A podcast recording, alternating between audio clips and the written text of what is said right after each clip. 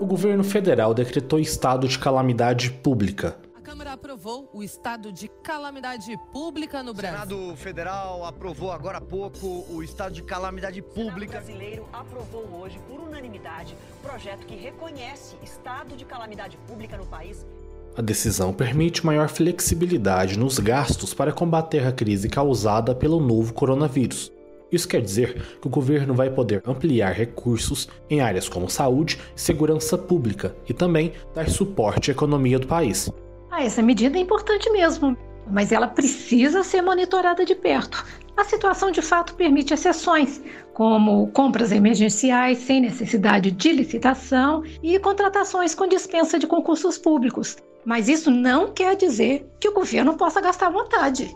Por isso, o trabalho dos órgãos de controle e fiscalização é tão importante, em especial o das ouvidorias. Elas são um elo entre as entidades e a população, recebendo reclamações e denúncias sobre irregularidades na administração pública. Começa agora o Sobre Controle, podcast do Tribunal de Contas do Estado de Goiás. No sétimo episódio, eu, Miguel Souza e minha colega Lucijane vamos conversar com a Nara Rodrigues, da Ouvidoria do TCE de Goiás, com Gustavo Terra, da Ouvidoria do TCE de Minas Gerais, e também com Virgílio Freire, que é da Ouvidoria do TCE do Ceará, sobre a nova realidade das ouvidorias dos tribunais de contas. Nós conversamos por telefone com a Nara Rodrigues, que é ouvidora do TCE de Goiás. Nara, eu queria começar do básico. Então, o que é uma ouvidoria? Qual o seu papel dentro de órgãos públicos? Mas, principalmente, o que a nossa ouvidoria faz? As ouvidorias públicas são o elo, a ponte que liga os cidadãos aos órgãos públicos, quando estes querem realizar alguma manifestação ou mesmo solicitar uma informação. Com base na LAI, que é a Lei de Acesso à Informação, de número 12.527 de 2011. As ouvidorias públicas também protegem os interesses das pessoas que buscam um meio de expor seus anseios, na expectativa de garantir os seus direitos ou mesmo contribuir para a melhoria dos serviços prestados pelo governo. O trabalho de uma ouvidoria pública deve ir além disso. Ela precisa ser responsável por criar e pôr em prática projetos que objetivam incentivar a participação. A ouvidoria do TCE faz tudo isso. Nós recebemos pedidos de informação e denúncias sobre os serviços prestados pelo governo do estado. Quando os conselheiros relatores e a área técnica concluem pela urgência, tendo em vista indícios de risco e prejuízos financeiros ao Estado, poderá ser determinada inclusive uma medida cautelar preventiva, suspendendo assim os processos das contratações denunciadas até a conclusão da fiscalização por parte da Corte de Contas. E o que mudou na rotina da ouvidoria desde o decreto da calamidade pública? Do ponto de vista do recebimento e do tratamento de denúncias, críticas, sugestões, elogios e pedidos de informação, nós continuamos recebendo normalmente, atendendo ao cidadão com prontidão e boa vontade, por meio do nosso portal eletrônico e do e-mail. Já do ponto de vista dos nossos projetos de promoção e estímulo ao controle social, infelizmente tivemos que cancelar toda a nossa agenda de eventos do primeiro semestre, incluindo o evento nacional Ouvidoria Day, que já estava com todos os preparativos prontos. Mas, muito embora os projetos presenciais de estímulo ao controle social tenham ficado em segundo plano por conta da necessidade de mantermos o isolamento social, a ouvidoria continua funcionando normalmente com suas atividades essenciais de recepção e tratamento de demandas. Continuamos aqui receptivos e preparados para ouvir o cidadão que nos procura. Mas então não mudou nada? Se um servidor público perceber, por exemplo, uma situação de excessos em compras ou contratações, ele pode fazer uma denúncia e ela vai continuar sendo anônima? Sim, as denúncias são muito bem-vindas. Essa parceria com a sociedade é fundamental para os órgãos de controle, como o TCE. As denúncias anônimas podem ser feitas por meio do acesso a notícias de irregularidades dentro do próprio portal da ouvidoria. Mas caso o denunciante opte por se identificar, os seus dados pessoais são protegidos pelo tribunal. E as denúncias de irregularidades nesse período de calamidade, elas estão tendo algum tratamento preferencial?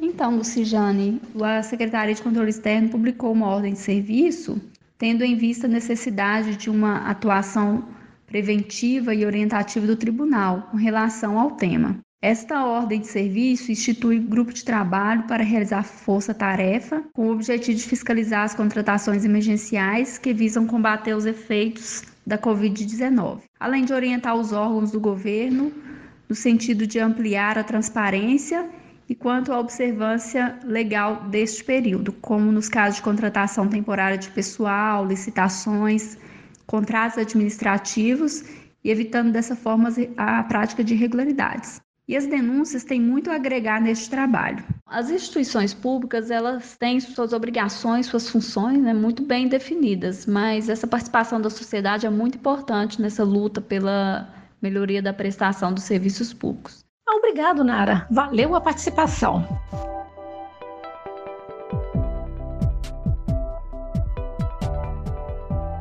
Tribunais de contas de todo o país estão se adaptando. E eu conversei por telefone com o Gustavo Terra Elias, que é o coordenador da Secretaria da Ouvidoria do TCE de Minas Gerais. E ele conta como o Tribunal Mineiro está lidando com a crise.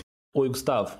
Como está sendo a rotina da ouvidoria e como vocês estão lidando com as denúncias de má gestão neste período? Bom, com relação ao nosso trabalho com as denúncias, essas denúncias estão sendo recebidas como eram antes, agora basicamente por meio eletrônico, né? Tendo visto que o atendimento presencial está paralisado, mas o atendimento presencial é, cobria apenas 2% máximo das nossas demandas, que já eram bastante informatizadas. E a gente tem várias demandas acerca de denúncias de, de, de mau gasto do dinheiro público, de malversação do dinheiro público, e denúncias também envolvendo especificamente aspectos da gestão pública impactados pela crise do Covid. E a gente recebe denúncias a respeito de suposta prática de superfaturamento, aquisição de bens em valor acima do mercado, renúncias fiscais nesse momento de crise. E essas denúncias, nós estamos tendo um êxito aí em tratá-las separadamente das outras e a gente encaminha para um comitê de coordenação das ações de acompanhamento das medidas de combate à pandemia do Covid. E como funciona o comitê? Ele surgiu né, de uma iniciativa do tribunal de buscar ter uma unidade na casa responsável por monitorar e ter uma visão global do impacto do Covid na administração pública e no próprio Tribunal de Contas. E ele é composto né, pela Superintendência de Controle Externo, em que a superintendente é a pessoa que coordena esse, esse comitê, e é composto também pelos diretores das áreas técnicas, então, diretoria de controle externo do Estado, de controle externo dos municípios, diretoria de controle de registro de atos pessoal, diretoria de matérias especiais e também a diretoria da Escola de Contas. Gustavo, você acha que a crise vai mudar a forma como as pessoas interagem com órgãos de controle como os tribunais de contas? Eu acho que ainda é cedo para a gente ter uma posição segura quanto a isso.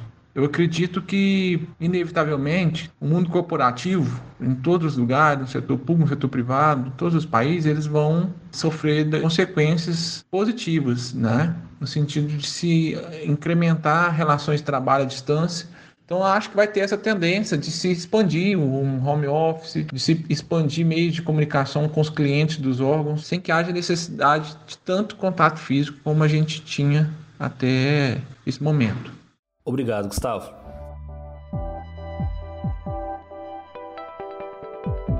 O assessor da ouvidoria do TCE do Ceará, o Virgílio Freire, também falou um pouco sobre como o tribunal cearense está lidando com a nova realidade. Enquanto ouvidoria, nós temos tido um papel extremamente proativo, tá? O tribunal ele instituiu um e-mail específico para recepção das demandas com caráter de urgência. Então, a ouvidoria, como é que ela tem lidado com isso? Ela tem tido um papel muito mais de esclarecer, um papel de qualificar melhor essas denúncias para que os usuários, para que a sociedade ela, ela, ela traga os elementos mais ricos possíveis para dar, dar uma maior efetividade no trabalho da fiscalização. Então, nós podemos receber o material pela ouvidoria, mas nós estamos orientando que as pessoas qualifiquem da maneira mais completa, com maior número de evidências, com maior número de provas, com mais elementos para que o tribunal possa, diante desse cenário de onde as pessoas estão trabalhando de casa, ele possa ter mais munição, ter mais subsídio e fazer um trabalho com muito mais propriedade. Nós, como ouvidoria, nós temos essencialmente um atendimento, tínhamos é, essencialmente um atendimento presencial. Então, no momento que todos foram deslocados para o trabalho em casa, nós tivemos que contar com muita criatividade, com muita inovação, com muita percepção, com muita sensibilidade, para que a gente não tivesse nenhum tipo de descontinuidade.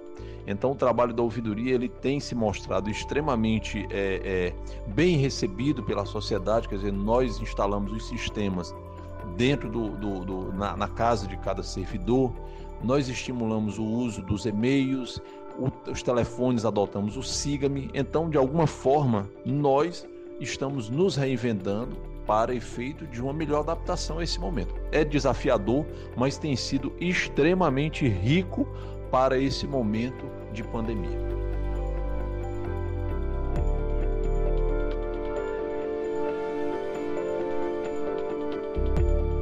Esse foi o Sobre Controle, podcast do Tribunal de Contas do Estado de Goiás, apresentado pela minha colega Lucijane e por mim, Miguel Souza, que também cuidei da produção. A edição de som foi de Anderson de Castro. O episódio de hoje teve áudios de Jovem Pan e TV Record. Até a próxima!